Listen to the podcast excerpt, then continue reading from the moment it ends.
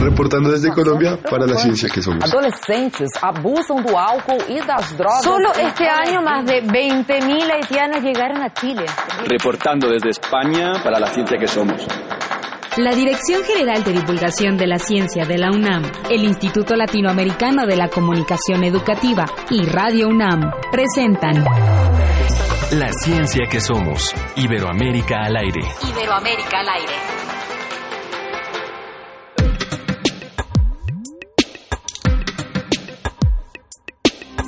Una profunda maravilla por la fuerza de tu boca. Uno a uno fuiste deshaciendo los nuditos de mi ropa. Llegaste al manantial.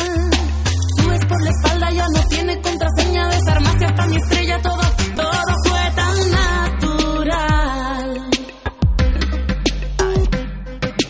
Ahora me sucede que si pienso en ti me vuelvo de galleta. Desmoronan las rodillas, no hay misterio que lo entienda. Puedo disimular o dejar pasar tus labios encerrada en este cuarto sin reserva. Te repaso yo discreta tu relajo, aunque me quede sin aliento y sea de día y sea mi cuento yo. Voy a disimular.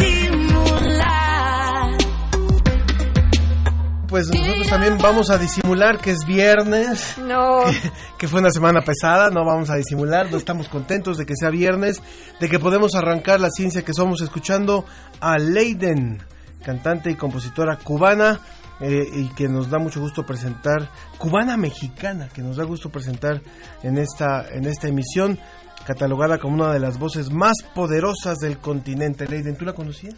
Me da la impresión que su, su nombre, no la conocía, pero me da la impresión de que su nombre más bien es Leiden, porque parece más alemán.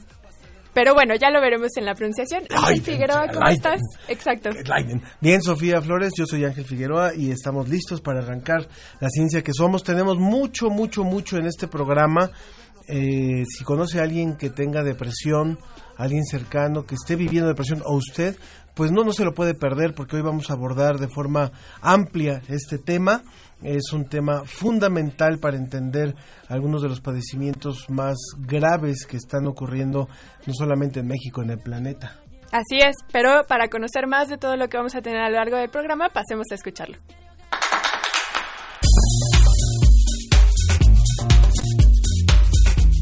Usar tecnología para el bien común es el tema del reporte de la agencia DICIT desde España. También les vamos a platicar acerca de la conferencia magistral que ofreció Mohammad Yunus, Premio Nobel de la Paz 2006, quien asegura que con emprendedores sociales es posible acabar con la pobreza y la contaminación. Según estimaciones de la Organización Mundial de la Salud, la depresión es la tercera causa de discapacidad social, pero para el 2030 se va a convertir en la primera si no se toman las medidas pertinentes. Este va a ser, como ya mencionó Ángel, el tema que se va a abordar en Sobre la Mesa. ¿Cómo es la paternidad en el siglo XXI? Una experta nos va a hablar de esto. Y también nuestra colaboradora del portal Ciencia UNAM, Claudia Juárez, nos habla sobre el uso de simuladores y otras tecnologías en la enseñanza de los futuros médicos.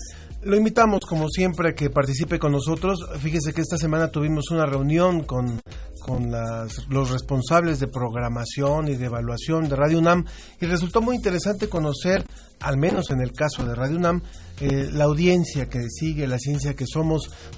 Sabemos que el programa llega a otras emisoras, más de 40 emisoras en todo el continente, pero sí sería muy interesante que quienes nos están escuchando en vivo nos lo hagan saber, porque ahí resultó que hay, hay mucho público entre los 18 y los 35, 40 años, que era algo que, bueno, que nos, nos, nos llamó mucho la atención, que era algo que queríamos nosotros, pero también, por supuesto, hay un buen número de, de radioescuchas mayores de los 50, 60 años. Entonces, esto nos dio como un panorama, apenas una probadita de quiénes son los que están del otro lado de la radio, en el caso de Radio UNAM, y también de quienes escuchan la retransmisión los domingos Así es. en el AM, ¿no? Así es, tenemos bastante gente que nos escucha en la retransmisión, pero también, bueno, tomamos en cuenta que nos retransmiten en otras estaciones de radio, así que aunque Ángel se presentó hoy como del viernes, en realidad los saludamos el día que sea que nos estén escuchando, porque recuerden que también nos pueden descargar en el podcast desde la página de Radio UNAM. Así es que en realidad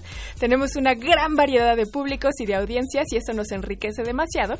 Y recuerden para los que nos están escuchando en vivo que pueden colaborar con nosotros también. Esto es a través de las redes sociales, ya sea en Facebook, La Ciencia que Somos, Twitter, arroba Ciencia que Somos, o los teléfonos que tenemos aquí para que nos contacten, que es el 56 22 73 24, 56 22 73 24, o el WhatsApp 55 43 63 90 95, 55 43 63 90 95. Enfrenta la depresión. Todos alguna vez en la vida nos hemos sentido tristes, ya sea por la muerte de un ser querido, un divorcio, conflictos personales o porque nos despidieron del trabajo. Cuando vivimos alguno de estos acontecimientos, llegamos a decir estoy depre. Pero ojo, este término no es el correcto para referirnos a una emoción natural que todos experimentamos, la tristeza. La depresión no es lo mismo que la tristeza. La depresión es un trastorno mental frecuente, que se caracteriza sí con tristeza, pérdida de interés o placer, sentimientos de culpa o falta de autoestima, trastornos del sueño o del apetito, sensación de cansancio y falta de concentración. Puede llegar a ser crónica o recurrente y dificulta sensiblemente el desempeño en el trabajo la escuela y la capacidad para afrontar la vida diaria.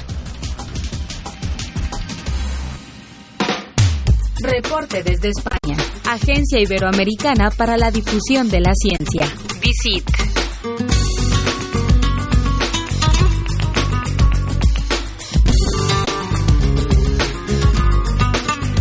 Saludamos a nuestro compañero José Pichel, allá hasta Salamanca, en donde ya son algo así como las 5 de la tarde, si mal no recuerdo. Eh, ya es viernes por allá, eh, hora de descanso. Allá ya empezó el fin de semana, ¿no, José? Hola Ángel, pues sí, así es. Eh, ya estamos aquí por la tarde, hay siete horas de diferencia con vosotros, así que son ya más de las cinco y media de la tarde pasadas.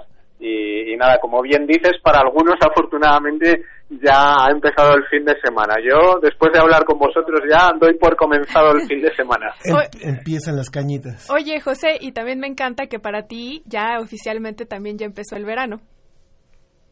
Eh, sí, exactamente, exactamente. Hoy es 21 de, de junio, así que damos la bienvenida oficial al verano. Aunque tengo que deciros que por aquí estos días está siendo un poco extraño porque eh, tenemos bastante menos temperatura de la que suele haber eh, ya pues eso cuando cuando iniciamos el verano y de la que suele corresponderse a estas fechas. Pero bueno yo lo prefiero así un poquito de, fresquito todavía que aguante porque luego nos espera mucho calor con seguridad.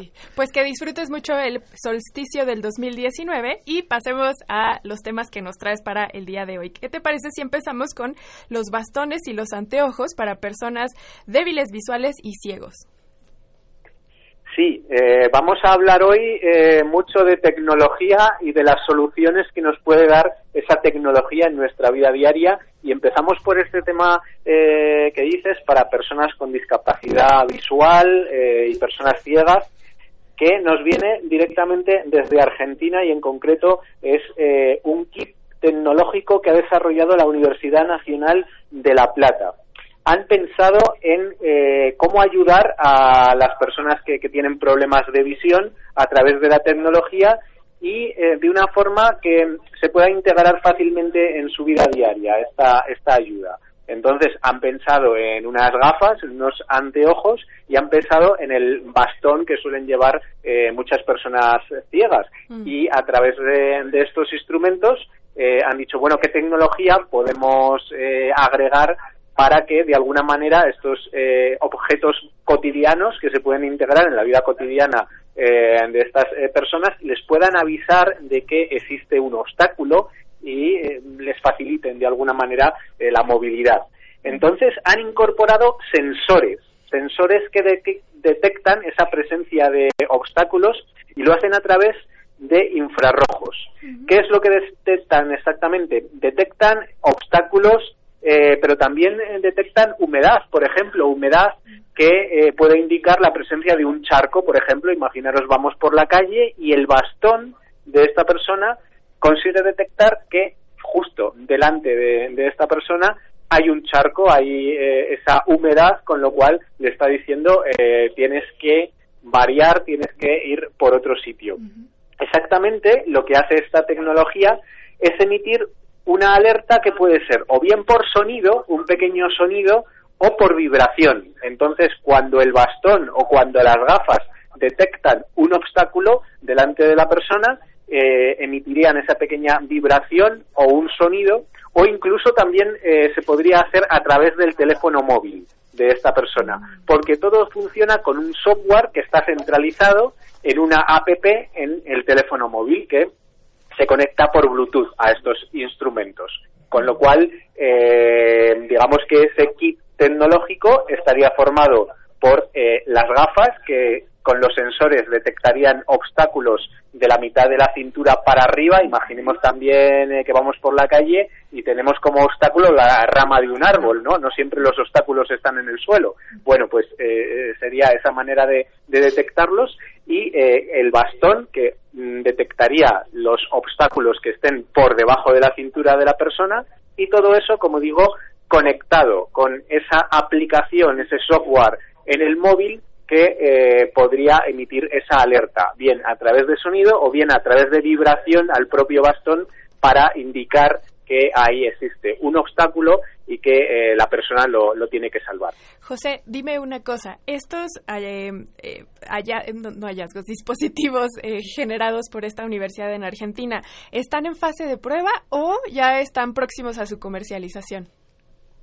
Eh, siempre tenemos, eh, digamos que ese reto, ¿no? Porque muchas veces las universidades innovan, eh, mm. hacen tecnología que nos parece, mm, bueno, pues que aporta muchas soluciones a la vida diaria y a veces falta ese, ese paso definitivo a que se pueda comercializar. Eh, en este caso, pues estamos hablando también de un prototipo y esperemos, la verdad es que no conozco exactamente cuál es el estado de la investigación, pero esperemos que esté próximo a comercializarse, porque eso eh, significa muchas cosas. Significa, primero, que esa solución es realmente efectiva y segundo, significa desarrollo para el país que crea esta tecnología. Significa eh, posiblemente una patente comercial, significa ingresos para esa universidad y significa desarrollo, trabajo para muchas personas que pueden eh, desarrollar esta tecnología. Yo creo que en todos nuestros países y aquí en España también ocurre eh, se hace buena ciencia, eh, se desarrollan eh, ideas muy buenas y luego a veces falta ese último paso de llegar a comercializar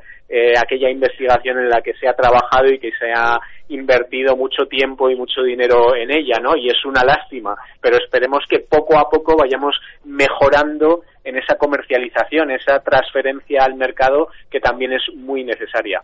De acuerdo, totalmente de acuerdo contigo. No puedo estar más de acuerdo contigo en que la las universidades se tienen que comprometer más a desde sus protocolos visualizar esta comercialización de lo que generan. Sigamos en la línea de la tecnología y ahora vámonos hasta allá contigo, a España, para hablar de GovTech. Bueno, hablamos de GovTech. No sé si conocéis el concepto, pero cada vez está más de moda y es un concepto que nos llega a través del mundo de la tecnología, pero también a través del mundo de la política, de la administración, porque GovTech es eh, gobierno y tecnología. Y normalmente mm, se escribe como, como hacen los americanos, Gov con V eh, y DCH, ¿no? GovTech. Eh, ¿a, qué nos estamos refiriendo cuando hablamos de GovTech, de este concepto? pues evidentemente hablamos de tecnología y hablamos de tecnología en la relación con los ciudadanos. Tecnología que viene por parte de la administración pública y puede ser a través de los trámites que tienen que hacer esos ciudadanos en su vida diaria o puede ser también en la gestión que eh, hacen los poderes públicos de los servicios que ofrecen. Por ejemplo, servicios de salud, servicios de transporte, y eh, todo tipo mm, de, bueno de, servicios que tienen que ver eso con las prestaciones que se supone que tiene que dar un gobierno a los ciudadanos.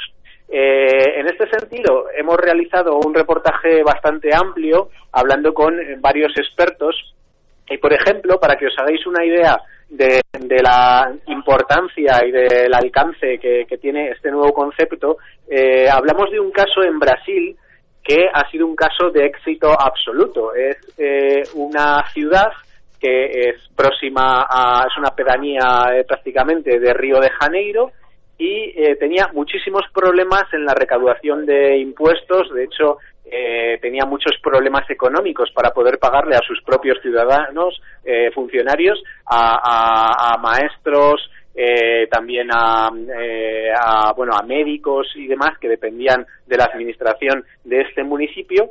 Y con unos pequeños cambios que no requirieron mucha inversión pero unos pequeños cambios tecnológicos consiguieron aumentar la recaudación eh, aumentar la generación de negocios en el municipio y también disminuir la corrupción esos pequeños cambios fue simplemente a la hora de hacer trámites por internet facilitaron todos esos trámites eh, por Internet y muchos impuestos que no se estaban cobrando se, se, consiguieron cobrar sin necesidad de aumentar esos impuestos, sino simplemente facilitando esos trámites. Uh -huh. eh, claro, también de la misma forma consiguieron que los complejos trámites burocráticos que eh, tenían que hacer los ciudadanos a la hora de montar un pequeño negocio, simplemente por abrir una peluquería, eh, podían pasar meses y meses hasta que daban los permisos, eh, por el medio había, bueno, pues todo tipo de corrupción de los funcionarios y demás, y consiguieron hacerlo a través de un sencillo sistema por Internet. Esto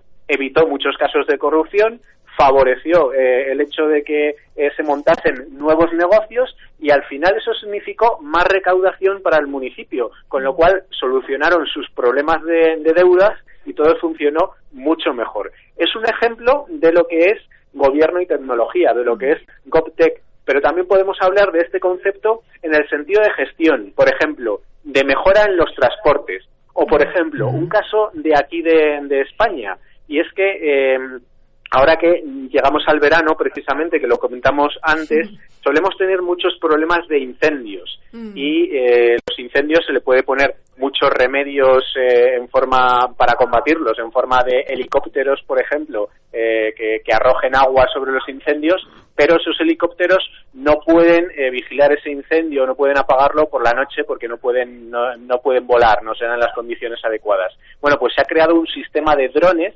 que controlarían esos eh, incendios por la noche y al menos pues podrían dar información sobre lo que está pasando, eh, información de vigilancia. Claro, esto tiene muchas implicaciones porque como administración del Estado necesitas formar a las personas, a los funcionarios claro. que van a encargarse de eh, manejar esos drones, ¿no? Mm. Entonces, eh, bueno, pues todo tiene, parece conceptos eh, sencillos, pero se trata de que los poderes públicos apuesten por la tecnología en la solución de problemas y eso implica eh, formación para la gente que tiene que implementar esas tecnologías eh, implica, eh, bueno, pues mmm, quizá pequeños cambios que no tienen por qué suponer eh, mucha inversión, pero sí un cambio de cultura.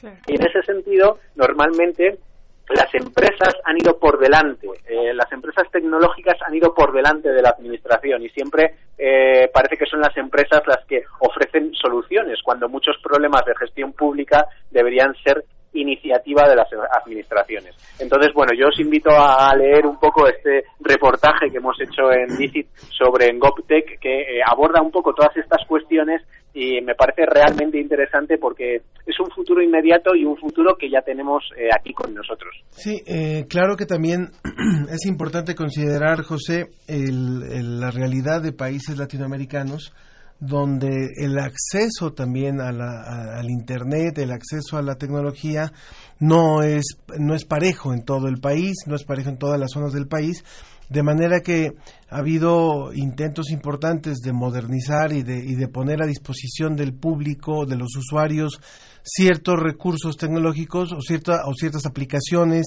o cierta, ciertos servicios vía digital, pero eh, cuando, lo, cuando tienen que acceder eh, a, una, a una parte de la población sí se le complica todavía y sí, sí, sí hay que dar todavía otros pasos atrás de eso, ¿no? Es cierto lo que comentas, pero precisamente en una parte del reportaje eh, los expertos en esta cuestión también nos hablan de ello y curiosamente eh, nos hablan de que no necesariamente eh, esas brechas digitales que pueden ocurrir entre diferentes sectores de la población no es lo más determinante Mm. a la hora de apostar por la tecnología y de mejorar los servicios eh, a través de la tecnología.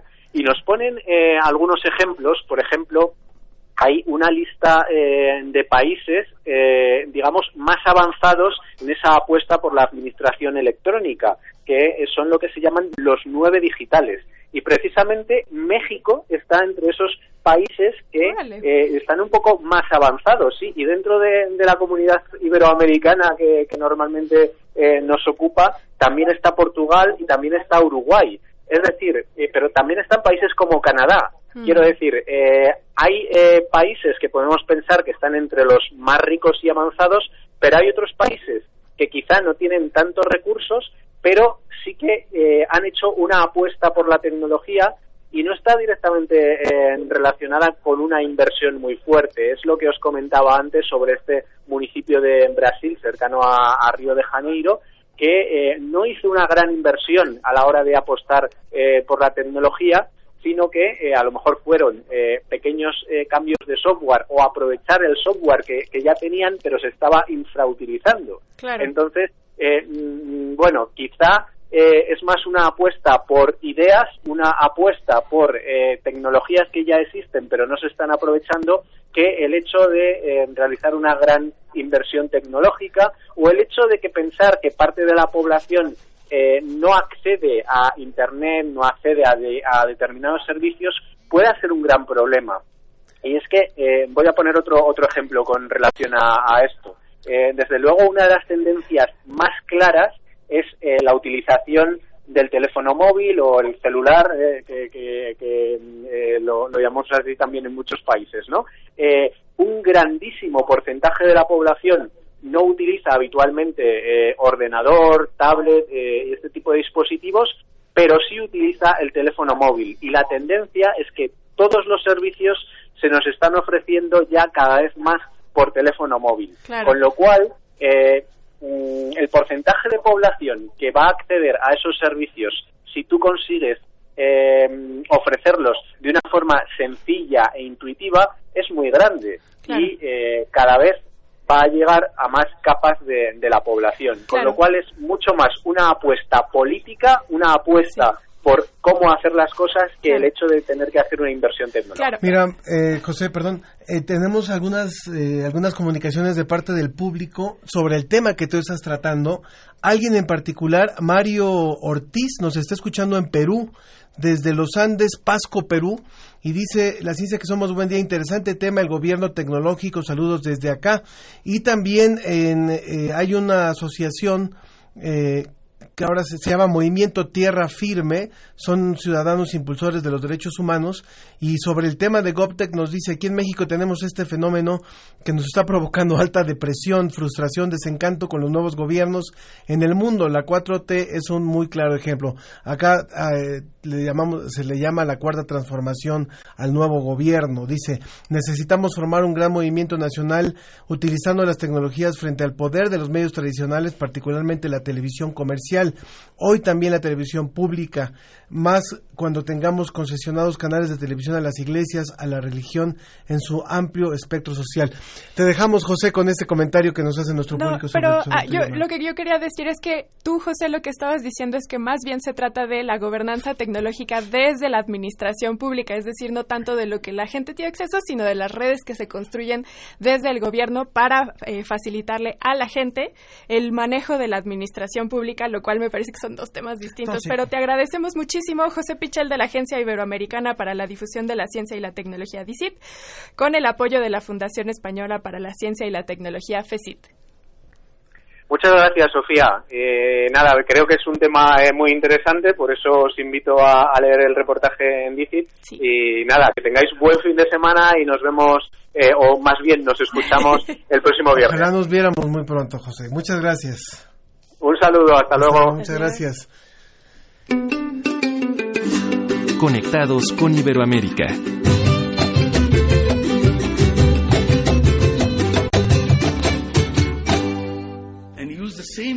y tratamos de solucionarlos haciendo lo mismo que llevamos haciendo año tras año, no podemos lograr los objetivos haciendo lo mismo.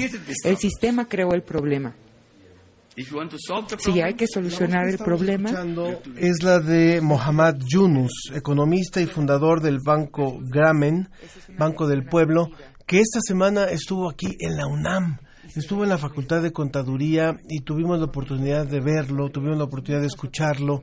Yo les recomiendo enormemente, vamos a subir a las redes sociales de la ciencia que somos la liga del discurso que dio. Realmente fue muy, muy, muy interesante. Él le llamó algo así como los tres ceros, eh, los tres ceros y también eh, los jóvenes. Y bueno, yo les quería contar un poquito algo de lo, de lo que más me llamó la atención en esta presencia de Mohamed Yunus, además de ver a un hombre sencillo, un hombre que realmente es ejemplar por lo que él eh, ha desarrollado en su natal Bangladesh.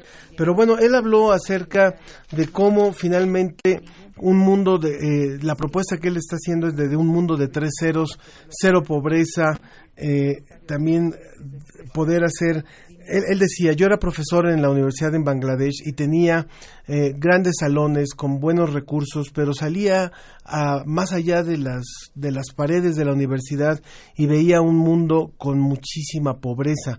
Entonces dije, tengo que ser útil al menos para una persona por un día. Entonces aprendes de la gente, dice, y la gente del pueblo es mi verdadera universidad y él sugiere hacer negocio, eh, sugirió hacer negocio, por ejemplo, también con las mujeres en Bangladesh, al igual que, que, en, que en México, pero sobre todo allá, eh, eh, el que las mujeres tengan acceso, por ejemplo, a los créditos era impensable. Entonces él sugirió hacer esta, este primer banco pero lo primero que hizo fue empezar a prestarle a la gente para que adquiriera cosas muy básicas.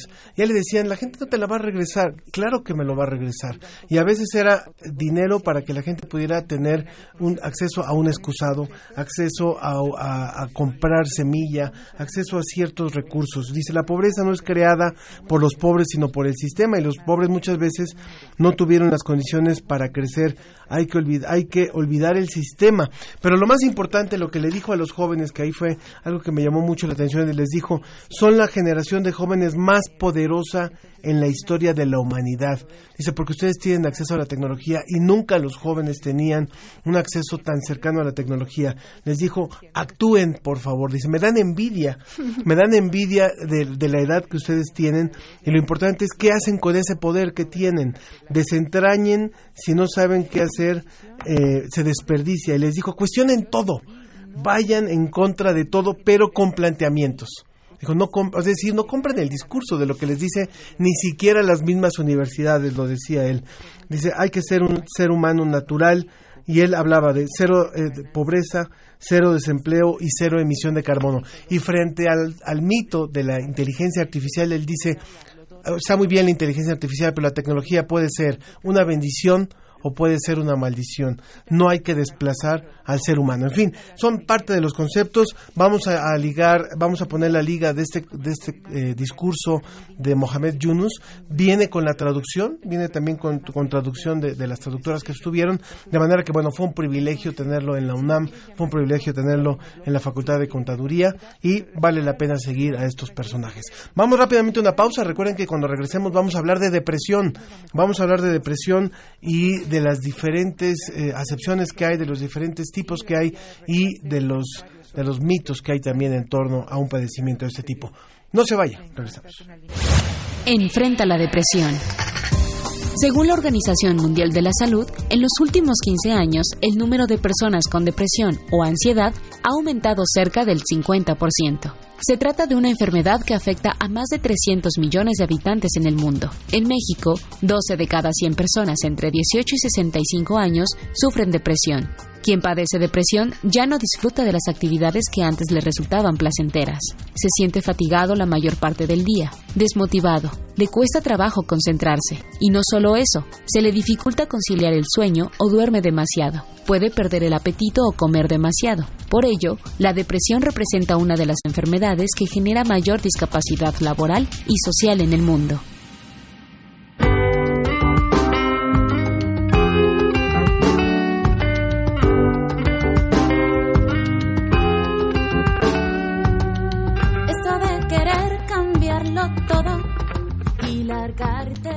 es buscar de tajo nuevos modos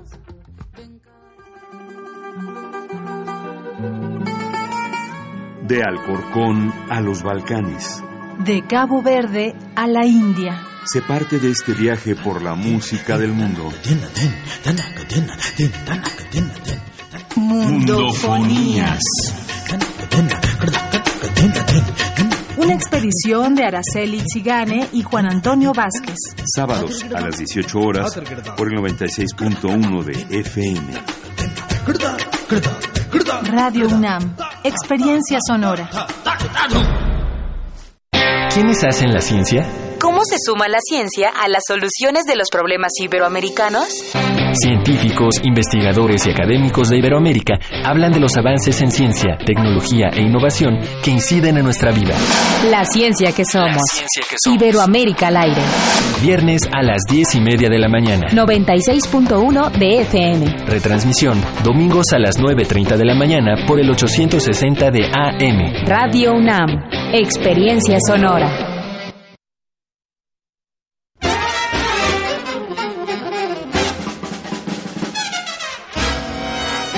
Música de fuego y fragua, de cacerías, funerales, bailes y salas de concierto.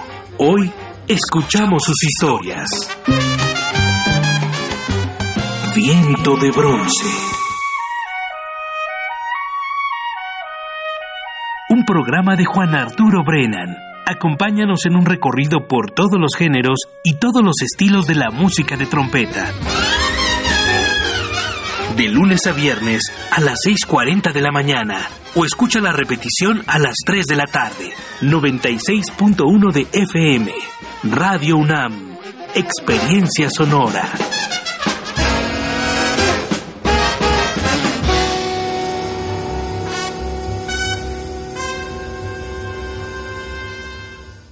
Regresamos a La, La ciencia, ciencia que, que somos. somos. Iberoamérica al aire. Mi vista es distinta. Es muy triste y contamina. Quiero dejar de creer. Estarme sola y no ver. Me siento cada vez menos viva. La tristeza no es lo mismo que la depresión. Todos hemos experimentado alguna vez la tristeza, pero la depresión es distinta de altibajos en el estado de ánimo y de las respuestas emocionales breves a los problemas de la vida cotidiana. La depresión puede convertirse en un problema de salud serio, especialmente cuando es de larga duración e intensidad moderada a grave, y puede causar gran sufrimiento y alterar las actividades laborales, escolares y familiares. Cifras del Banco Mundial indican que más del 22% de los latinoamericanos sufren de dolencias mentales como la depresión y la ansiedad severa. La mayoría de quienes sufren depresión están en edad productiva. La depresión es la principal causa mundial de discapacidad. Algunos creen que estar deprimido es pasar el día llorando, pero cuando en realidad lo sientes, llorar queda en segundo plano porque ni para llorar encuentras sentido, solo estás vacío, eres un disfraz y nadie dentro. Te miran y creen que allí estás, pero nunca estás, te sientes ausente de ti, ni siquiera puedes encontrarte y traerte de vuelta y llegas a pensar si alguna vez fuiste alguien. Saca las fotos viejas y es imposible recordar qué había antes de esto porque ahora estás muerto aunque sigas viviendo. Las cosas que antes te alegraban ahora son insignificantes porque tú tampoco significas algo. Las enfermedades mentales no reciben la atención adecuada. Incluso en países desarrollados, casi el 50% de las personas con depresión no reciben tratamiento. En promedio, solo el 3% de los presupuestos de salud de los gobiernos se invierten en salud mental, que van desde menos del 1% en los países de bajos ingresos al 5% en los de altos ingresos. Esta enfermedad es multifactorial. Participan factores genéticos, sociales y psicológicos. Padecer una depresión es un proceso complejo que no se puede simplificar diciendo, tú estás así porque eres débil o careces de fuerza de voluntad. Existen varias creencias sobre la depresión. Es un padecimiento que afecta más a las mujeres, pero las cifras confirman que la depresión afecta tanto a hombres y mujeres en edad productiva. Las personas sin trabajo se deprimen más. En muchas ocasiones, el propio estrés derivado de un puesto laboral o el exceso de responsabilidad lleva a la persona a una depresión latente. Se cree de manera generalizada que las personas sin pareja son depresivos. El error se produce cuando concluimos a partir de este dato que un matrimonio o tener pareja nos va a dar la satisfacción personal o la felicidad que anhelamos. Pero muchas veces, a pesar de estar acompañados, la sensación de soledad puede llevarnos a la depresión. Estos prejuicios y mitos hacen en la mayoría de los casos ocultar y tratar a la depresión no como una enfermedad mental, sino como una situación que no debe salir a la luz. Me siento cada vez menos viva, derrotada y confundida. Hoy sobre la mesa abordaremos las verdades de la depresión y sus prejuicios.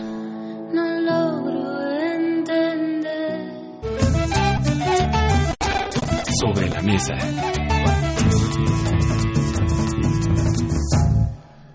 Muchas gracias por seguir con nosotros. Y bueno, ya lo escuchó, vamos a hablar de depresión. Quiero recordar nuestras vías de contacto porque es un tema en el que hay que hablar, en el que hay que, hay que expresar, hay que preguntar, hay que resolver dudas. Y quiero agradecer a quienes ya se han comunicado con nosotros, Diana Elguera, Rubén Hernández, que ya nos, nos están escuchando y se están comunicando con nosotros. Lo invitamos a través de diferentes vías de contacto al 56 22 73 24 56 22 73 24 eh, vía telefónica también por el WhatsApp en el 55 43 63 90 95 55 43 63 90 95 como lo hizo Mario Ortiz hace unos momentos desde Perú también que se comunicó con nosotros en Facebook La Ciencia que Somos y en Twitter arroba Ciencia que Somos. Y bueno le quiero decir que justamente la próxima semana si usted vive en la Ciudad de México en, en el Museo Universum y en el Museo de la Luz se van a desarrollar numerosas actividades en torno a la depresión eh, en un momento más hablaremos del programa, del programa de actividades, pero lo más importante es que para llamarle a este ciclo de actividades había todo una, un debate de cómo llamarle. Y justamente eso tiene que ver con el enfoque que le queremos dar que le queremos dar a esta mesa también. El programa se llama enfrentar la depresión. Entonces no solamente es importante hablar de la depresión pero también eh, establecer cuáles son los mecanismos para poder enfrentar la depresión. Y por eso presentamos a nuestras invitadas y a nuestro invitado vía telefónica. Así es, está con nosotros la doctora Yasmín Mora, investigadora en ciencias médicas, adscrita a la Dirección de Investigaciones Epidemiológicas y Sociales del Instituto Nacional de Psiquiatría Ramón de la Fuente y miembro del Sistema Nacional de Investigadores. Muchas gracias por estar aquí con nosotros. Gracias. También está con nosotros la doctora Shoshana Berenson, Berenson, Berenson. Berenson, gracias, directora de Investigaciones Epidemiológicas y Psicosociales del Instituto Nacional de Psiquiatría, también Juan Ramón de la Fuente. Muchas gracias. Gracias. Y vía telefónica, el doctor Humberto Maldonado, psiquiatra de la Dirección de Salud Mental del Ministerio de Salud allá en Lima, Perú. Hola, doctor, buen día. Muy buenos días con todos. Gracias por la invitación. Queríamos comenzar entonces con, eh, ya escuchamos eh, las cápsulas introductorias a lo largo del inicio del programa y mucho de lo que recuentan es que la tristeza no es igual a la depresión. Pero entonces definamos qué sí es la depresión. ¿Cómo definen las grandes instituciones a nivel mundial a, a la depresión? Doctora Shoshana, doctora Jazmín, doctor Humberto, ¿quién quiere definirla? Venga. Doctora Shoshana. Ok, eh, bueno, es, creo que es muy importante que hagamos esa distinción porque la tristeza es un sentimiento normal y que es importante que lo tengamos, ¿no? Que hay momentos en la vida en que pues la forma en que tenemos que reaccionar es con una tristeza, ¿no? Es, es natural ante ciertas condiciones, pero eso no es una depresión. La depresión es una enfermedad como cualquier otra enfermedad y que se tienen que cubrir una serie de síntomas que tienen que estar por un periodo de tiempo para que podamos hablar de una depresión. Eh, los grandes criterios diagnósticos que definen que es una depresión son el DSM, que ahora va en su versión 5, y el CIE, que está en el 10, y ambos definen. Esos son eh, catálogos, digamos. son los, exacto, son los criterios diagnósticos, ¿no? Y entre los principales síntomas es uno, la temporalidad, que tiene que estar por lo menos presente 15 días, ¿no? La mayor parte del tiempo, y uno de los síntomas es el sentirse triste y deprimido. ¿No? Pero además de eso hay cambios en el apetito, hay cambios en el sueño, hay pérdida de interés en las cosas que normalmente nos gustaban hacer, este hay sentimientos de culpa, sentimientos de inferioridad. Y entonces para hablar de depresión tienen que estar por lo menos el, la sensación de sentirse triste y deprimido, pero también por lo menos tres de estos otros síntomas, ¿no? Por Ideaciones, suicida y demás. Y con esta temporalidad. Entonces, en ese momento ya podemos hablar de que se trata de una depresión. no hay un solo tipo de depresión. O sea, eso también sería importante ya que estamos haciendo la definición. ¿Quién nos puede hablar de los diferentes tipos, los más grandes, digamos? Doctora Yasmín. Hay, es un gran espectro, ¿no? No, eh, de- no hay una sola depresión, hay, hay diversos tipos, pero en términos generales existe una clasificación leve, moderada y grave. ¿sí? Eh, esto a, a la población le genera mucha, hay mucho desconocimiento de en qué momento hay que solicitar ayuda. Este, es muy importante eh, poder identificar a tiempo cuando eh, la tristeza va más allá de un, de un estado emocional, ¿no? Y ya se está convirtiendo en un problema de, salud. Entonces, eh, eh, ¿quién define, quién determina cuando ya es una enfermedad? Pues eh, usualmente es el, el- el- el clínico, el, el psiquiatra, quien hace una valoración eh, con base en estos criterios que acaba de mencionar la doctora Berenzón. Y este, es- él, él es el encargado de definir qué tipo de depresión eh, es de la que se trata, ¿no? Entonces, en México, te- en todos los países, como bien decía la cápsula, no solo en, ocurre aquí, sino en otros lugares del mundo, eh, hay mucho desconocimiento, ¿sí? Y entonces, o te- y tenemos como los dos extremos, ¿no? La idea no es medicalizar todos estos estados de ánimo, no es la intención medicalizar la tristeza. Eh, sin embargo, tampoco la intención es que eh, grandes sectores o grupos de la población se queden eh, eh, sin atención y que tengan, pasen quizá años eh, sufriendo por un padecimiento que tiene tratamiento por falta del desconocimiento, porque existen muchas barreras a nivel social para poder acceder a, pues a, a una atención oportuna. Antes de darle la palabra al doctor Humberto, me llama la atención, doctora Jazmín, que usted mencione este desconocimiento. ¿Qué significa que hay un desconocimiento por parte de la población? ¿Que desconocemos cuáles son los criterios diagnóstico? ¿O que qué significa ese desconocimiento? Eh, bueno, lo que pasa es que para el clínico, el clínico define a, a- a la depresión, ¿no? Como, así como muchos otros trastornos, utiliza el término trastorno eh, con base en estas guías clínicas y si, y si se cumplen todos estos criterios, ya el, el clínico diso- dice, esto se trata de una depresión clínica, ¿no? Con base en estos criterios. El resto de la población no tiene esta información, ¿sí? Para el resto de la población es estar en la depre, en la tristeza, ¿sí? Pero entonces sí hay que saber diferenciar en qué momento ya hay un problema, ¿no?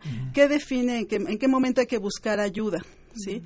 Eh, va a depender de eh, la presencia de estos síntomas cuando la gente a lo mejor está muy eh, triste, sin ganas de hacer nada y el criterio es sobre todo que ya interfiere en la vida cotidiana de las personas, ¿no? Yo ya no tengo la vida que yo tenía antes, ¿no? Entonces ya hay un sufrimiento para la persona que, que lo padece, pero también para, para los miembros de la familia que no saben, no se explican qué es lo que está ¿Por qué pasando. cambió la persona? Exactamente. Y que además es prolongado, no es nada Ajá. más de unos días. Y vean qué difícil es también para ellos el enfrentarse con un medio que les dice que tú no tienes nada, estás inventando, este, no le echas ganas, que eh, ese mito especialmente ha hecho mucho daño, ¿no? Entonces hay que erradicar esas, esas ideas. Le damos también la palabra al doctor Humberto Maldonado, que está allá en Lima, Perú. En el caso, eh, a ver, ¿se deprimen igual los, eh, los suecos que los peruanos o que los mexicanos? ¿Cuáles, cuáles son las causas, digamos, eh, geográficas, sociales, económicas? que pueden incentivar la depresión. Sabemos que en los países nórdicos también hay depresión, pero ¿cómo podríamos identificar, doctor Humberto, las causas que puedan estar afectando más a los países de la región eh, y, y lo que está ocurriendo particularmente en el Perú? Eh, muy buenos días con todos. Este, sí, primero quisiera expresar que con- concuerdo con, mis colegas ponentes. Efectivamente, no la depresión eh, como situación clínica, como vivencia personal, ¿no? Eh, se puede enfocar desde muchos puntos de vista. Eh, la doctora Yasmín hablaba de que no se trata de medicalizar. Sí, concuerdo completamente con eso, porque eh, desde el punto de vista clínico trabajamos con conceptos como trastornos mentales, síndromes, ¿no? Este, enfermedades, porque eso, este enfoque es una herramienta para poder abordar el problema desde un punto de vista de salud pública, ¿no? Entonces, en ese sentido es importante eh, diferenciar cuándo es que ya no es una única tristeza, que como bien dijeron es un fenómeno normal en la vida, ¿no? Una reacción ante lo que nos ocurre, y cuando esto ya se está tratando de lo que desde el punto de vista clínico conocemos como este síndrome, que es un fenómeno, voy a decir, psicofísico, porque hay una serie de preocupaciones psicológicas, como bien ya refirieron, ¿no? una tristeza muy profunda que no se va, una falta de disfrutar de las actividades y además hay también síntomas que atañen al cuerpo, por ejemplo la falta de apetito, la, eh, un trastorno del sueño como el insomnio, es cuando estos síntomas se van acumulando y cuando logran que la persona ya no funcione como, lo, como funcionara antes, que hablamos de un, de un síndrome depresivo, ¿no? Ahora, lo paradójico es que por estos mitos que hemos estado señal, que han estado señalando, eh, una persona a veces, muchas veces no no no se reconoce deprimida, porque estos mensajes, ¿no? Debe ser productivo, tú no te puedes deprimir, no, yo no, yo no estoy deprimido, ¿no? Eso, eso no me está pasando a mí, ¿no? Nada más ando bajoneado, nada más ando bajoneado, como se dice también. Entonces, la importancia de que las, los seres queridos, la familia, la comunidad, nosotros podamos estar al pendiente de las personas que de pronto puedan estar atravesando esas circunstancias. Sobre los factores que producen esta situación, pueden ser muy diversos, pero eh, un enfoque muy importante para entenderlo es el enfoque de los determinantes sociales. ¿no? Usted mencionaba las causas sociales y ecológicas. Efectivamente, no es un fenómeno multifactorial y lo que se ha visto es que la depresión puede ser más frecuente cuando hay una acumulación de problemas eh, sociales y psicosociales que atañen a una familia, a una comunidad, a una persona en un determinado país, ¿no? Entonces sí, ¿no? En, el desarrollo urbano, en Occidente sobre todo, este, todos los países eh, tienen grandes prevalencias de depresión y en la medida en que haya más acumulación de estos factores, por ejemplo, ¿no? en países como el Perú hay gran, este, todavía desigualdad social, entonces hay muchos estratos socioeconómicos donde se acumula el estrés, la falta de necesidades, la violencia familiar, ¿no? Mientras se van acumulando todos estos factores, es más, más probable la ocurrencia de un problema de salud mental, entre ellos depresión. ¿no?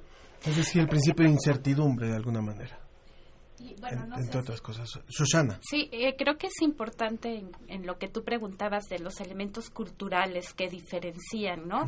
Cómo se da la depresión en un lugar y otro, ¿no? Y, y esto se ha estudiado también porque, digamos, los criterios sí son universales como para definir qué es lo mínimo para que podamos decir que es un trastorno pero sí hay grandes diferencias que tienen que ver con la cultura, en cómo se vive el trastorno, qué tanto busco ayuda, qué tanto está eh, estructurado, ¿no? Y una Mm. de las grandes diferencias se da en géneros, ¿no? O sea, la manera en que hombres y mujeres viven la depresión es totalmente distinta y, y sí está muy mermado por la cultura, ¿no? Nosotros sabemos que las mujeres, por ejemplo, en nuestros países tienen más oportunidad de demostrar las emociones que los hombres, ¿no?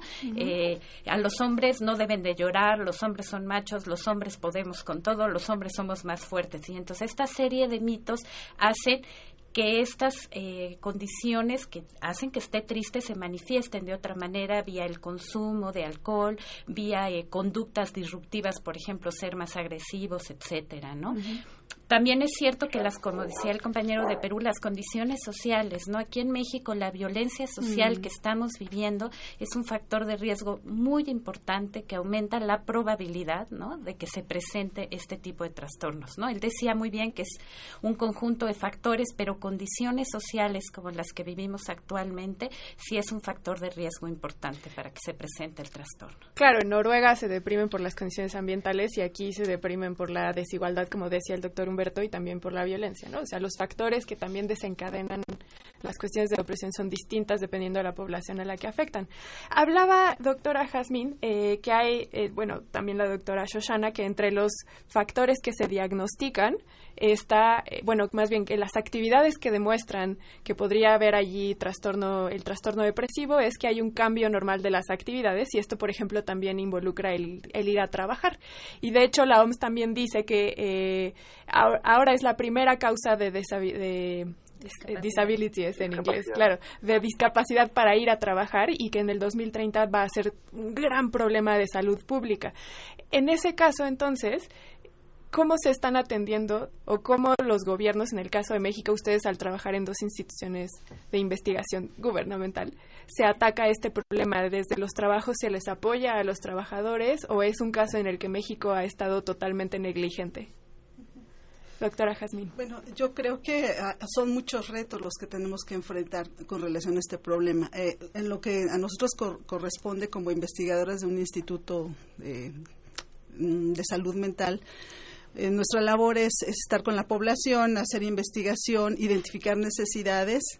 Y bueno, a partir de esta necesidad vemos que hay como, pareciera haber un desencuentro entre la población y, y, los servicios de salud, ¿sí? Porque mientras el clínico, para el clínico hay toda una serie de criterios diagnósticos y el término trastorno, para la población ellos tienen otros significados para dar cuenta de sus malestares emocionales, ¿no? Entonces, eh, es importante lograr como ese acercamiento. Yo creo que el trabajo comunitario, el enfoque comunitario y empezar a desarrollar este, intervenciones con la población a partir de sus necesidades eh, es, es un gran paso para empezar como pues a trabajar porque si no ahorita parecía ser como un diálogo de sordos no porque la población ha estado aquí con sus padecimientos y la oferta de servicios por otro lado además de todas las dificultades que hay en los servicios de salud no en cuanto a infraestructura falta de recursos etcétera si usted nos acaba de sintonizar les recuerdo que estamos en vivo transmitiendo en este momento, después a lo mejor lo va a escuchar en alguna retransmisión, pero ahora estamos en vivo a través de las frecuencias de Radio Universidad. Está, estamos en la ciencia que somos, la doctora Jazmín Mora, también la doctora Shoshana Berenson, ambas del Instituto Nacional de Psiquiatría Ramón de la Fuente, y también el doctor Humberto Maldonado, psiquiatra de la Dirección de Salud Mental del Ministerio de Salud en Lima, Perú. Y bueno, a mí me interesaría muchísimo también repetir los teléfonos para que se comuniquen con nosotros, 5622 7324 y el WhatsApp 55 43 63 90 95 en Facebook La Ciencia que Somos en Twitter arroba Ciencia que Somos. Hoy por cierto tenemos jóvenes de eh, visitándonos aquí en cabina. Ellos están eh, conociendo la producción de La Ciencia que Somos. Jóvenes hacia la investigación se llama este este movimiento, este grupo, esta organización. Muchos saludos para ellos que están por aquí. Y bueno, eh, nos dice eh, Leticia Aguilar, eh, se debería considerar la depresión como incapacidad laboral, eso me sucede a mí. Y hay algunos otros comentarios que también nos hacen a través de ellos vienen particularmente de CSH Oriente y Sur, nos dicen los que están aquí visitando. Ahora comentamos lo que nos dicen por el Twitter también. Pero hablando de los jóvenes, a mí me interesa esta parte y quiero poner a disposición del público también unas, unos, unos pósters para adolescentes y guías didácticas para maestros, para quienes lo necesiten eh, o que tengan jóvenes también que pudieran requerirlo. Eh, cuenten con ellos, nada más que se comuniquen con nosotros. ¿Qué pasa con la depresión y los jóvenes y qué pasa con la depresión y la prevención? Shoshana, por favor. Ok, este, nada más una cosa importante que creo que hay que acotar con la parte laboral es que ahí tenemos una gran deuda y tiene que ver con lo que ella pregunta. En los, en ningún seguro ¿no? sea público o privado, te cubre trastornos como la depresión. Y si desde nosotros no asumimos que es una enfermedad, ¿no? ¿Cómo podemos pedirle a la gente que la entienda como una enfermedad? Entonces, en el Seguro Popular, que ahora ya no existe, sí hubo posibilidad de incluir a la depresión, pero sí, ¿no? Ahí, desde cómo construimos que no la incluimos, estamos en una, en una gran deuda. Que me llama mucho la atención que ustedes mencionan que un psiquiatra, bueno, alguien especializado tiene que hacer el diagnóstico, claramente como usted mencionó, como cualquier otra enfermedad que se tiene que diagnosticar como tal. Sin embargo, no nada más los servicios que atienden a este diagnóstico, son muy alejados de la sociedad, sino que además también son muy costosos. O sea, se ve como un lujo el poder acceder a un diagnóstico mental o cualquier cuidado que tenga que ver con salud mental, a comparación de ir con un, bueno, los dentistas también son muy caros, pero, pero ir con un médico general, por ejemplo. Eh, sí, no, no es, creo que sí tiene que ver con el costo, pero también tiene que ver con la accesibilidad y con romper el estigma que hay en torno a estas enfermedades, ¿no? Porque la gente mientras no es un problema grave, no se acerca. ¿No? Y al mismo tiempo el servicio no está en el- los niveles que tendría que estar, ¿no? Entonces pueden básica. pasar hasta 14 años con una persona que tiene problemas de depresión para que acuda a ayuda. ¿no? Después de eso yo quiero preguntar sobre qué pasa cuando no se atiende una depresión y cuando dura mucho tiempo, porque hay evidencia que demuestra que hay cuestiones cerebrales, pero regresando a la pregunta que hizo Ángel sobre, Los eh, jóvenes. sobre los jóvenes y la atención Y la médica, prevención. ¿les parece si le preguntamos al doctor Humberto exactamente?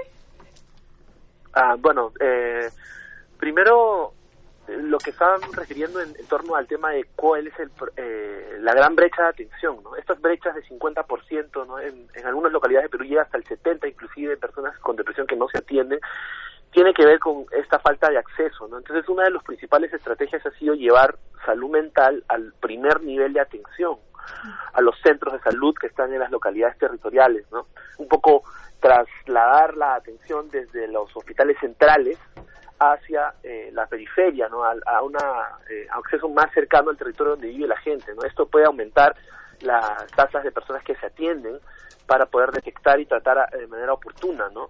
Ahora, en los jóvenes sí es este mucho más difícil de detectar muchas veces, por un lado, por la falta de experticia de los profesionales, y por otro lado, porque en un adolescente, por ejemplo, o en un niño, este, las lógicas de comunicación, para empezar, no son las mismas que en los adultos, y en segundo lugar, eh, la adolescencia particularmente es un periodo de la vida eh, que se caracteriza por una serie de cambios y búsquedas que también ponen un poco en juego eh, la capacidad que yo puedo tener para expresar estoy con una necesidad de ser ayudado o ayudada, ¿no? O tengo un malestar. Esto suele ser más controversial cuando uno es adolescente, ¿no? Peor inclusive cuando no hay un buen flujo de comunicación con los padres o entre los pares, ¿no? Entonces la soledad se va fortaleciendo cada vez más y puede pasar indetectado por mucho tiempo, como bien señalaron, ¿no? Y ahora las consecuencias de una depresión que no se detecta y sigue progresando, pues se van afectando una serie de funciones eh, psicológicas y, y- físicas, como hemos venido mencionando, la falta de energía, ¿no? Inclusive hay asociación a otras enfermedades también, enfermedades físicas. Y creo que el desenlace fatal viene a ser el suicidio, ¿no? Claro.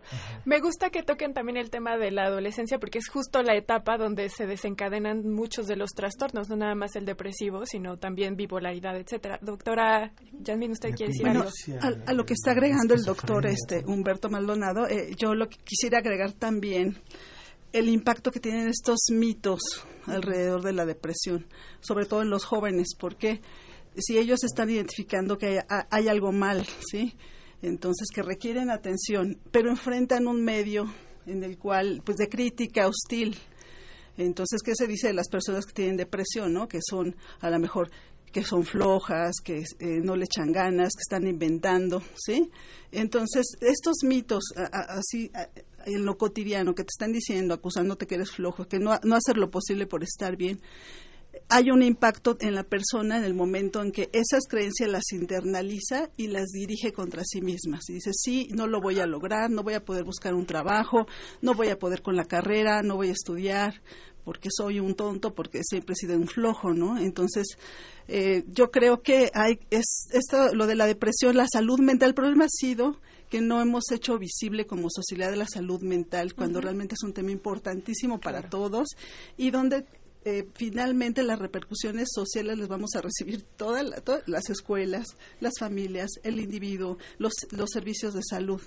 Entonces, eh, ¿qué costo tiene el verlo como un problema de individual cuando realmente es un problema de salud pública? Claro. ¿no? Hace unos cinco años, más o menos, que se hizo, cinco o seis años que se hizo la primera Agenda Ciudadana de Ciencia, Tecnología e Innovación, se, se pusieron a consideración de la gente 10 temas y se le preguntaba a la población sobre qué, cuáles de esos 10 temas le parecía más importante que se hiciera investigación científica y el que recibió menos votos fue el de salud mental el de, y enfermedades mentales. O sea, creo que es muy cierto el tema, está demostrado hasta estadísticamente que tal vez no se ha considerado un problema eh, importante por resolver y ahora quisiera que vayara, que, fu- que fuéramos al tema de la investigación, dado que nuestro programa también es de, ciencia y por supuesto que hablemos también de la investigación que se está haciendo. Rápidamente, el doctor Fernando Valadez nos dice por el WhatsApp eh, sugiero que se invite no solo psiquiatras, sino también psicoanalistas, psicólogos, terapeutas familiares, que tenemos mucho que decir desde otros marcos teóricos. Él es eh, psiquiatra y psicoanalista, claro que sí. Tenemos que hacer la depresión 2, por supuesto que lo vamos a hacer. También en Facebook, eh, perdón, en, en, Facebook nos dice, pregunta para los especialistas en, de, en depresión, ¿qué hay de la marihuana como antidepresivo? También Román Hernández nos dice, excelente día, inicio del verano, tengo 52 años y me gustan programas de Radio UNAM, sobre todo los de ciencia. Mario Mora, igual ustedes cautivan con las charlas, hoy sí se, hoy sí se pudo escucharlos en vivo, pero seguro los escucho de nuevo el domingo. Y también eh, él nos decía muchos trámites, bueno, hablaba sobre el tema de del GovTech, ¿no? Pero bueno, sí. El, la investigación. Sí, no, eh, más bien yo lo que les quiero preguntar es cuando una depresión no es tratada, esto puede desencadenar en problemas, bueno, la depresión en sí es un desequilibrio cerebral a nivel de neurotransmisores. No hemos hablado de la parte fisiológica de la depresión, que es esta cuestión de desequilibrio químico. Y ya manera también para ya ir cerrando el programa, le quería preguntar a la doctora Shoshana en el tema de eh, qué, qué repercusiones tiene para la salud el que no se atienda a una depresión, puede llevar a problemas neurológicos en la edad avanzada, ¿cierto? Eh, bueno, no es como una relación directa que lleve a problemas neurológicos. Eh, obviamente es como muy difícil eh, tratar todas como las aristas de la depresión. Este, no somos psiquiatras, le decimos al doctor, somos psicólogas, somos, somos doctores psiquiatras, pero eh, digamos que es esta combinación de factores y de elementos que aumentan el riesgo de que se puedan presentar otros trastornos, ¿no? Creo que uno de los elementos importantes, el primer reto es eh, lo que decían hace un momento, que se entienda que la depresión es una enfermedad más como cualquier otra, que no tiene que ver con la fuerza de voluntad, que no tiene que ver con el que yo haga o no haga, sino con una serie de factores que se conjugan y que hacen que yo me sienta de esta manera, ¿no? Ese es eh, un elemento importante. Obviamente, lo primero que tendríamos que hacer es promover la salud, o sea, no esperar a que se presente, que tiene que ver con la, con la, prevención, ¿no? No esperar a que ya tengamos los síntomas, sino qué hacemos para seguirnos sintiendo bien. Esa tiene que ser nuestra apuesta, ¿no? Tenemos que cambiar el paradigma de qué hago para curarme para qué hago para seguirme sintiendo bien y fortalecer esas condiciones que me hacen sentir bien. Esa es la promoción es la mejor estrategia, la más barata, la que menos nos cuesta socialmente y la que menos, como decía Jazmín, nos pega socialmente, ¿no? Entonces, si nosotros trabajamos desde la promoción, podemos evitar que condiciones como la depresión se puedan presentar de, con mayor fuerza en la edad adulta, ¿no? Pero yo no te podría decir que hay una dirección, una, digamos, como causa-efecto de depresión y que se presenten estos trastornos en los adultos. Okay. Javier Méndez nos dice, eh, él nos llama de la Benito Juárez, ¿qué pasa con los grupos de autoayuda? En la familia se dan casos particulares, por ejemplo, mi esposa y yo estamos solos, ¿cómo superar la depresión? El uso de medicamentos como somníferos me parece que es incorrecto, a veces es mejor el afecto, comprensión y diálogo. ¿Qué tanto es importante la consejería de un especialista? Es un mito que la familia pueda resolver la depresión. Y por otro lado, nos dice el profesor, eh, en un momentito más, eh, ahorita les digo el nombre porque ya, ya me lo había puesto, Jaime, eh, dice, soy profesor de 59 años del IPN, bachillerato, bachillerato en historia, su programa cuyo enfoque es de la divulgación de la ciencia es en su complejidad social, cuyo lenguaje abundante en metodología científica, pero sobresaliente en su sencillez, profundidad y certero cuidado. Comunicador dirigido a una población versátil. Muchas gracias por sus reflexiones, siempre presentadas a una realidad concreta y proponer posibles soluciones. Muchas gracias por sentirme acompañado con ustedes desde Tenayuca, Estado de México. Regresando entonces al tema de predisposición, eh, perdón, al tema fisiológico, también tenemos una pregunta en Facebook. Iván Nicolás Pérez nos dice que le gustaría saber si hay alguna predisposición fisiológica para presentar depresión. Además, estaría bien si comentaran el papel neuroinflamatorio de la depresión. Y es entonces al doctor Humberto al que le paso esta pregunta. Mejor, eh, usted como psiquiatra, ¿qué nos podría dar cuenta sobre los factores fisiológicos de la depresión? Bueno, este, ese tema es muy importante ser discutido, sobre todo a nivel de, como he visto, hay varios colegas que han comentado en las redes este, profesionales, ¿no? Eh, Hemos, creo, estado abordando la depresión sobre todo desde un, enfoque clínico, ¿no? un enfoque de la salud pública, no un enfoque de la medicina. Esto es parte del pastel, como podemos decir, porque eh, hemos hablado también de determinantes sociales. ¿no? Eh, la investigación nos muestra de que las, los, los problemas de salud mental en general y particularmente la depresión requieren de un abordaje integral siempre, justamente por estos determinantes sociales. ¿no? Hoy en día vivimos en, eh, en la academia, eh, en, la, en, la, hegemonía de un modelo biomédico que de, nos, nos dice en las escuelas y en la práctica clínica las medicinas es la única solución, ¿no? Lo importante es tratar la enfermedad, ¿no? Y una serie de mensajes que, como bien ya señalaron también, muchas veces nos distancian más de la solución de este problema. Sin embargo, la investigación muestra de que eh, las personas con estos problemas de salud mental, como la depresión, requieren un abordaje integral desde la prevención y también para el tratamiento, integral en el sentido de las intervenciones que atañan al individuo, a la familia y a la comunidad en general. Entonces, estrategias como los grupos de ayuda, de ayuda mutua eh, y el compartir esas experiencias pueden ser muy provechosos para poder justamente comenzar a desmitificar, comenzar a abrir eh, el diálogo en, en, torno a mis emociones, que muchas veces suele ser lo difícil, y también a intervenir sobre estos determinantes sociales que hemos mencionado, ¿no? Muchas veces la depresión es la punta del iceberg de un problema de salud mental mucho más amplio. Hay que ver dónde hay problemas de violencia, qué problemas de relaciones entre los miembros de la familia pueden haber o qué necesidades están siendo eh, desatendidas, ¿no? Entonces es necesario que los servicios de salud desarrollen estrategias de este tipo, ¿no? Y por eso la importancia de los modelos comunitarios en salud mental. Eh, para comentarles un poco de esto, ¿no? En, en, en, el Perú, este, ahorita estamos en el proceso de reforma de salud mental en el que se está incorporando un modelo comunitario de atención con una serie de estrategias que incluyen algunas de las que ya hemos mencionado, ¿no? Entonces sí, este, decir que la depresión es una enfermedad desde el punto de vista clínico nos ayuda a tomar importancia a este problema, sí, para que las personas no lo dejen pasar como si tratase una simplemente una tristeza, pero también resulta paradójico porque cuando lo medicalizamos tanto, entonces podría parecer que la solución final está en el psiquiatra. Uh -huh. La solución final está en la medicina, ¿no? E inclusive, ¿no? Cada vez más la investigación está poniendo más en entredicho la, el verdadero impacto de los antidepresivos como estrategia única, vamos a decir, ¿no? Uh -huh. Parece que aproximadamente un 30% de los que reciben antidepresivos responden a este tratamiento de una con una tasa similar a lo que es el efecto placebo. ¿No? Entonces es algo importante de tomarlo en cuenta para plantear otras estrategias que la persona puede necesitar y que van a ayudar a salir de la depresión quizás con mejor efectividad que únicamente recetando una pastilla y diciéndole al paciente pues regrese en dos meses a ver qué pasó, ¿no? Entonces, es ahí la problemática, ¿no? Creo que esto le da un poco respuesta a lo que nos dice Jorge Vega también vía telefónica, ¿no? Así es, Jorge Vega nos dice que eh, nos saluda y él dice que tiene depresión. El psiquiatra le diagnosticó dicha trastorno. Está tomando escitalocrom, escitalocram de 10 miligramos. Es, nos pregunta si está bien diagnosticado, dice que tiene 70 años y dice que le identificaron con los síntomas que han mencionado y se pregunta si es flojera o no querer ir a trabajar.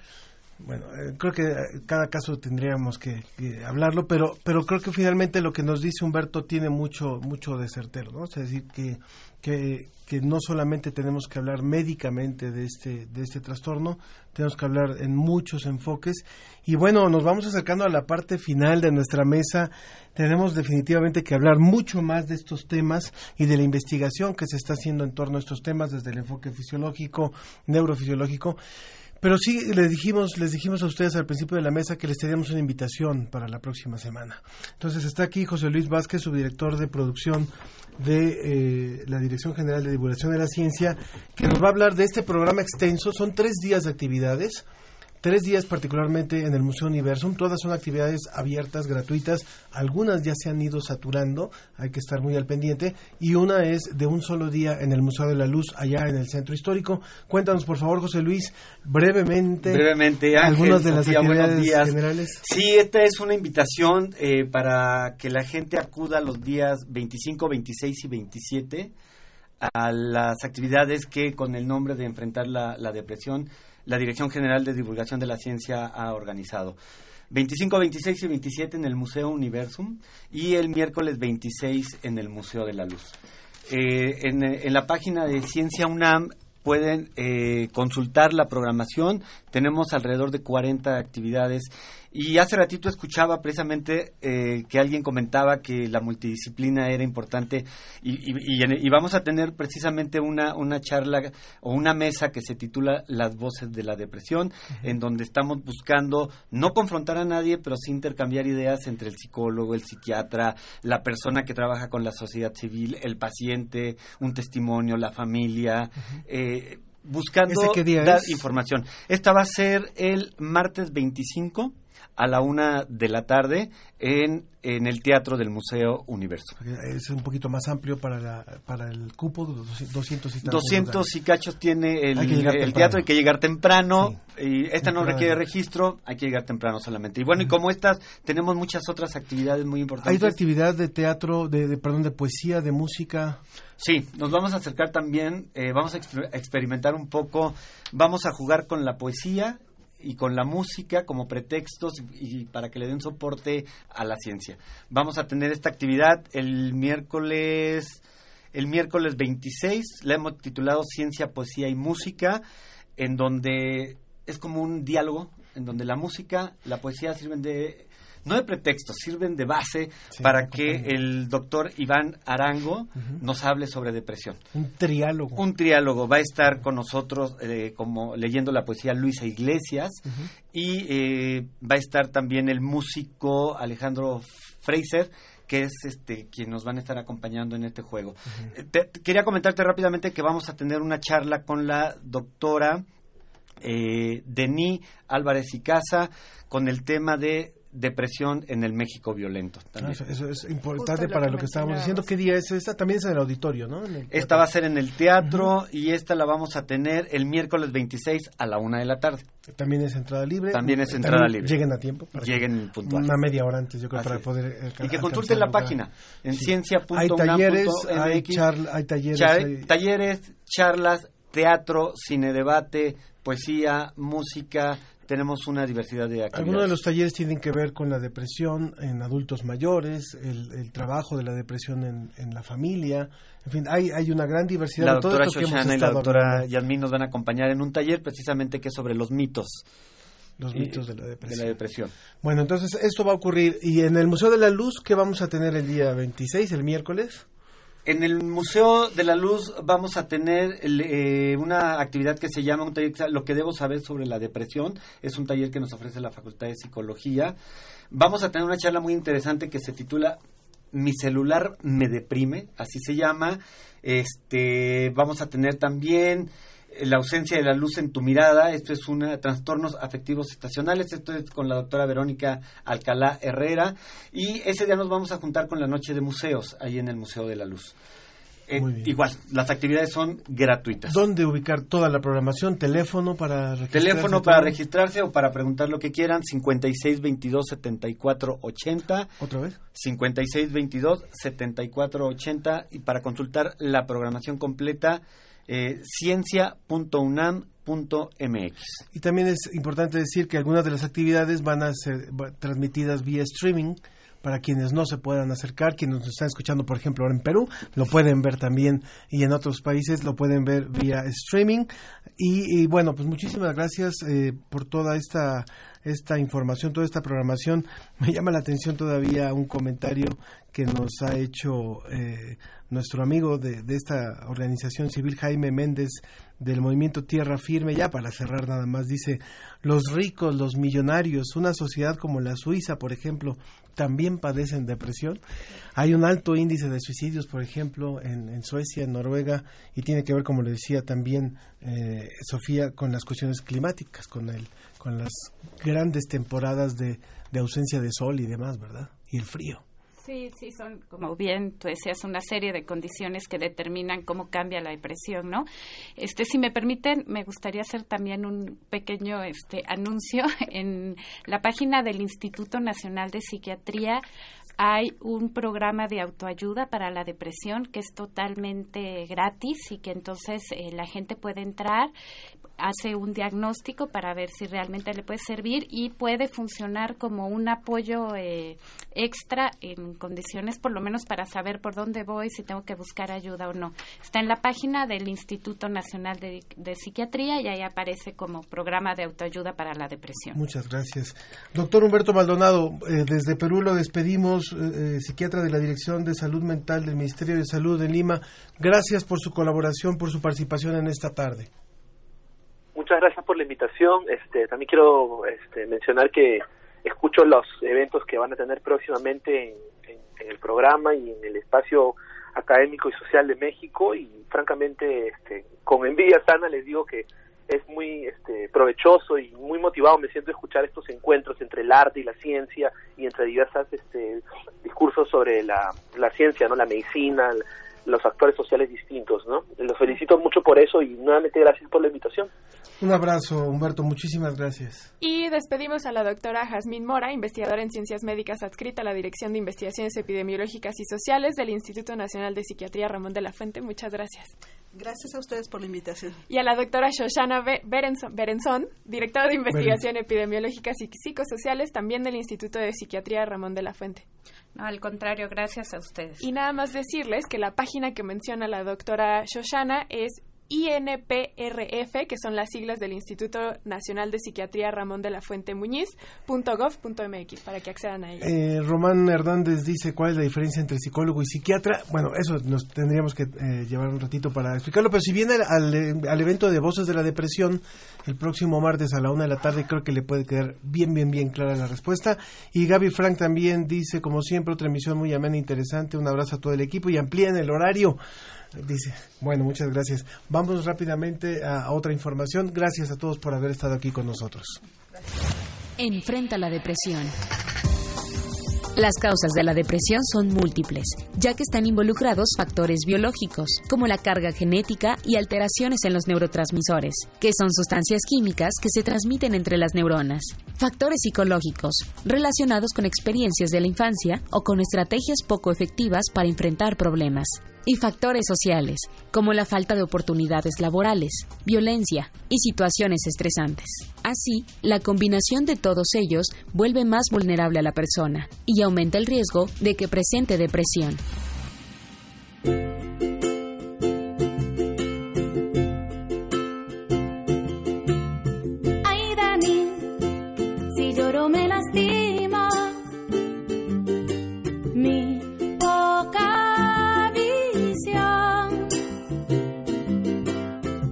Espacio no da y como me desquito.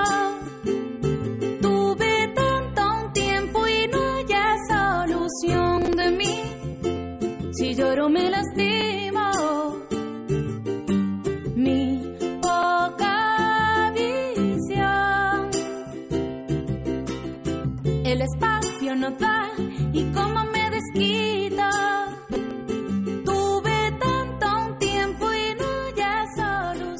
En la ciencia que somos. Recuerden que estamos escuchando a esta artista, Laiden, con esta canción que se llama Anele. Ella es México-cubana y nos va a estar, bueno, nos ha estado deleitando a lo largo del programa con su participación. A continuación está con nosotros la doctora Melissa García Meraz, psicóloga y filósofa social, profesora de tiempo completo de la Facultad de Psicología de aquí de la UNAM y es encargada del Laboratorio de Psicología Social, Procesos Colectivos y Redes Sociales. ¿Cómo está, doctora? Muy bien, muchísimas gracias por la invitación. ¿Cómo están ustedes? Muy bien, muy bien. Venimos de un tema eh, intenso que es este de la depresión. Sí, fue muy interesante, realmente aprendí bastante. Usted también como parte del gremio también sí. forma parte de todos estos temas. Pero usted está, está usted hoy, el día de, hoy con nosotros para hablar sobre la participación de la paternidad en la familia, cómo los hombres juegan un papel relevante en la paternidad y en la familia. Y yo quisiera comenzar con la siguiente pregunta. Estaba yo leyendo un artículo esta semana que hablaba sobre cómo las nuevas tecnologías genómicas están permitiendo reinventar el papel de los hombres en la familia, porque claro, los siglos anteriores se asumía que los padres eran padres por pura confianza, los hombres creían que eran los padres, pero ahora ya la tecnología genómica permite dar evidencia de que efectivamente son los papás del niño o la niña en cuestión. ¿Cómo se está reinventando el fenómeno de la paternidad en el siglo XXI? Bueno, es, es una temática interesante, sobre todo por esta situación que dices del, del, artículo. Bueno, realmente yo creo que lo interesante que nosotros tenemos en la actualidad es como estas nuevas formas en general de reinvertir a la familia, ¿no? Yo creo que la paternidad es parte sustancial, pero también en general de la vida en pareja misma, ¿no? Y con ello, por supuesto, con la vida que se tiene dentro de la familia. Como bien lo decías, bueno, antes había más esta idea como de, pues, nos casamos, eh, vamos a vivir toda la vida juntos, vamos a tener hijos y entonces eh, yo asumo la paternidad y entonces yo voy a trabajar y tú te quedas en la casa, me atiendes el hogar y eres como la persona que se encarga de educar a los hijos, ¿no? La, la madre es la que se encarga de cuidar a los hijos y entonces los padres son los que proveen la parte económica, ¿no? Pero realmente en la actualidad lo que tenemos pues es más bien una configuración muy diferente. Por ejemplo, tenemos ya eh, patrimonios del mismo género, por ejemplo, el mismo sexo. Eh, tenemos familias uh, monoparentales, ¿no? personas, eh, por ejemplo, que deciden vivir en soltería o maternidad o paternidad en soltería.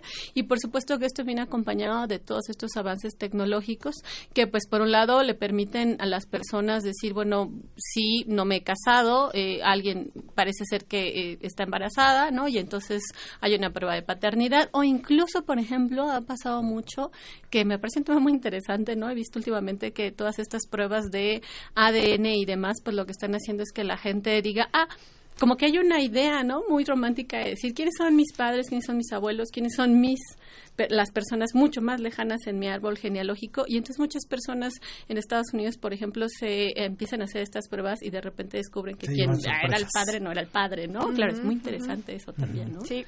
Ahora, en, en cuanto a, eh, eso en cuanto al tema de, de de genética, que era un poquito lo que decía Sofía, pero también en la parte cultural y, esto que ha implicado los cambios, los roles eh, de ser proveedor y, de, y donde ha cambiado el esquema de la familia tradicional. Pensemos en las familias donde todavía está el papá, la mamá, los hijos o el hijo. Y donde muchas veces, bueno, eh, sabemos que ahora las madres afortunadamente se han podido también ir incorporando a, mayores accesos laborales, no, no fácilmente, pero ¿cómo, se ha, ¿cómo ha transformado esto el rol del, del padre en su ejercicio de la paternidad dentro del esquema familiar? Ajá. Bueno, realmente lo que muestra la investigación es que aquellos eh, padres que se involucran de una manera muy cercana con la educación y también la prevención de una situación económica con sus hijos, pues viven más, tienen una mejor calidad de vida, ¿no? eh, tienen una mayor eh, probabilidad de mostrar sus emociones.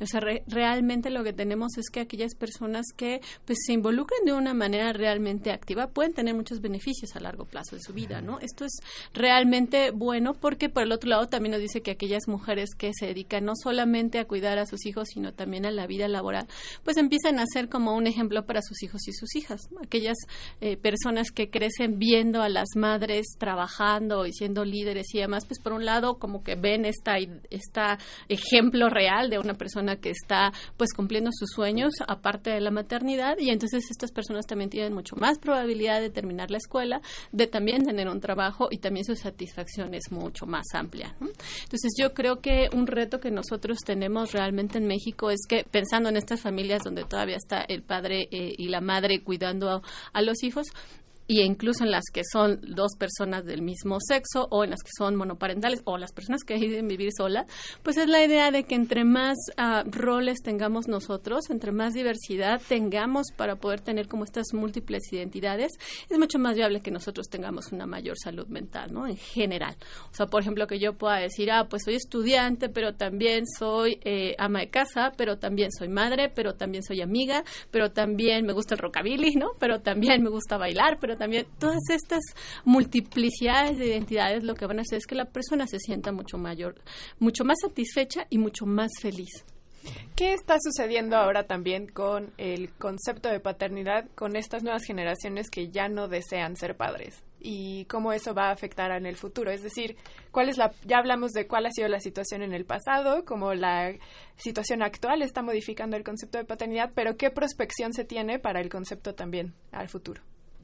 Claro, bueno, yo creo que una de las cosas que da a la vida eh, moderna, no, la vida en la que estamos viviendo, es como la oportunidad que tienen los individuos de decidir qué ser y qué no ser. La gente que decide no ser padre, pues va atravesado por muchas situaciones. Habrán las personas que digan, oh, realmente no estoy muy convencido, he llegado a cierta edad y creo que no va a ser, ¿no? O las que dicen, creo que no y a lo mejor si es más adelante voy a adoptar, lo cual es maravilloso, ¿no? Porque es esta nueva parte en la cual podemos acercarnos como sociedad a cuidar a otros individuos que han quedado en esta situación de orfandad. Y por el otro lado, bueno, también tiene que ver como hace rato lo mencionaban, ¿no? Toda esta parte de la política pública y demás, en el cual pues las personas verdaderamente están viendo una ciudad en la cual dicen, híjole, está complicado, ¿no? Me pueden asaltar, puede pasar esto, qué va a pasar si mi hijo se queda huérfano, qué va a pasar si me quedo sin trabajo, qué voy a hacer si no puedo acceder al sistema de salud, qué va a pasar si mi hijo tiene una enfermedad grave y tampoco puede sobrevivir. El cambio climático, ¿no? O sea, las migraciones, la seguridad alimentaria, son muchos temas que a futuro están haciéndonos plantear si deberíamos tener generaciones hacia adelante. Claro, esto hace que cambies tus actitudes en general, ¿no? Tú puedes cambiar tu actitud hacia cómo vestirte, hacia cómo andar en la calle, hacia cómo miles de... Pero también cambia esta actitud de decir, oh, no estoy muy seguro de que el cambio climático, a pesar de que algunos lo nieguen, ¿no? pues en 10 o 15 años haga que todos desaparezcamos, ¿no? Entonces, muy bien las personas que deciden, pues, libremente no ejercer la paternidad. Nos queda un minutito. Estamos hablando con la doctora Melisa García Meraz de la Facultad de Psicología. Yo nada más preguntaría, se habla de que hay en algunos grupos sociales cambios en la actitud hacia la paternidad, donde el hombre ya no se asume únicamente como proveedor, donde frente al, asunto de que tiene que dividir los tiempos con los hijos por el trabajo de la madre, también se relaciona de otra manera en el cuidado y en el bienestar de la familia. ¿Todas las mujeres están de acuerdo con esto? no sienten que se les quitó, no hay mujeres que, que dicen el hombre ten- tendría que seguir siendo lo que era. Yo creo que ese es un reto tanto para la política pública como para las eh, escuelas, como para los individuos en realidad, darnos cuenta de cómo se están transformando las cosas y en qué situación estamos parados, ¿no? Yo, por ejemplo, pensaría que el reto es mucho más grande para los hombres, ¿no? La idea de dejar, por ejemplo, un poco el trabajo para involucrarse en la crianza no es una cosa sencilla, ¿no? Y no lo es porque tenemos aún empresas en las cuales se le pide a la gente que esté ahí 10.000 horas, ¿no? Y entonces la gente puede decir, bueno, no puedo estar trabajando y aparte haciendo la crianza. Y las mujeres podrán decir, bueno, no puedo seguir haciendo la crianza y estar en el trabajo cuando sabemos que las mujeres en general tenemos menos promociones y ganamos menos que los hombres, ¿no? Entonces yo creo que primero tendríamos que empezar a pensar esto muy bien desde la parte de la equidad, de ver cómo estamos viendo esto y entonces realmente entrarle a la parte de la crianza, ¿no? Yo creo que esta idea de decir, pues la vida privada también es una vida que nosotros podemos analizar y pensar cómo podemos apoyar a estos individuos debe de ser fundamental, ¿no? Mayores oportunidades a las mujeres para obtener trabajos y trabajos bien remunerados a la par de los hombres y una mayor oportunidad a los hombres para que puedan estar dentro de los hogares y puedan ejercer realmente una crianza y una paternidad favorable para todos. Claro, se trata de darle visibilidad a los dos, no nada más a uno o a otro. Doctora Melissa García Mera, psicóloga y filósofa social, muchísimas gracias por haber estado el día de hoy con nosotros. A ustedes muchísimas gracias. Rápidamente agradecemos a María Chávez que nos está escuchando, también a Efren que dice, uf, qué tema tan duro y complejo este de la depresión. Encontramos depresión en jóvenes y este país es de jóvenes, también en adultos mayores y este país se encamina a envejecer. Un problema de salud mental que se convierte en un problema de sobrevivencia como nación. Saludos. Les agradecemos mucho a todos los que estuvieron el día de hoy con nosotros comentándonos, estando ah, sintonizándonos, pero también a los que formaron parte de la construcción de este programa.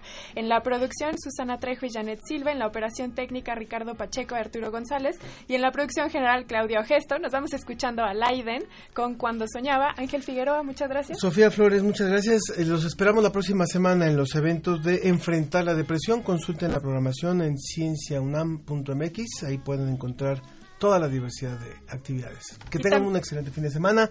Nada deprimir. Y también a los que no nos escuchan en fin de semana o, Ah, o los sí. que nos escuchan en domingo, pero también los que nos escuchan a lo largo de las retransmisiones, como Radio Delfín, que nos retransmite entre En- semana. en Campeche. También les mandamos muchos saludos a ellos y a todos los que nos escuchan, que no es el día de hoy, viernes.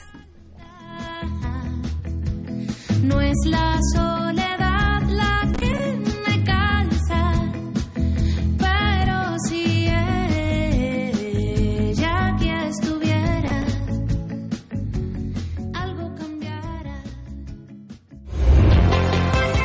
Agradecemos tu compañía. Nos escuchamos la próxima semana en punto de las diez y media de la mañana. La ciencia que somos. Iberoamérica al aire. Una producción de la Dirección General de Divulgación de la Ciencia de la UNAM, el Instituto Latinoamericano de la Comunicación Educativa y Radio UNAM.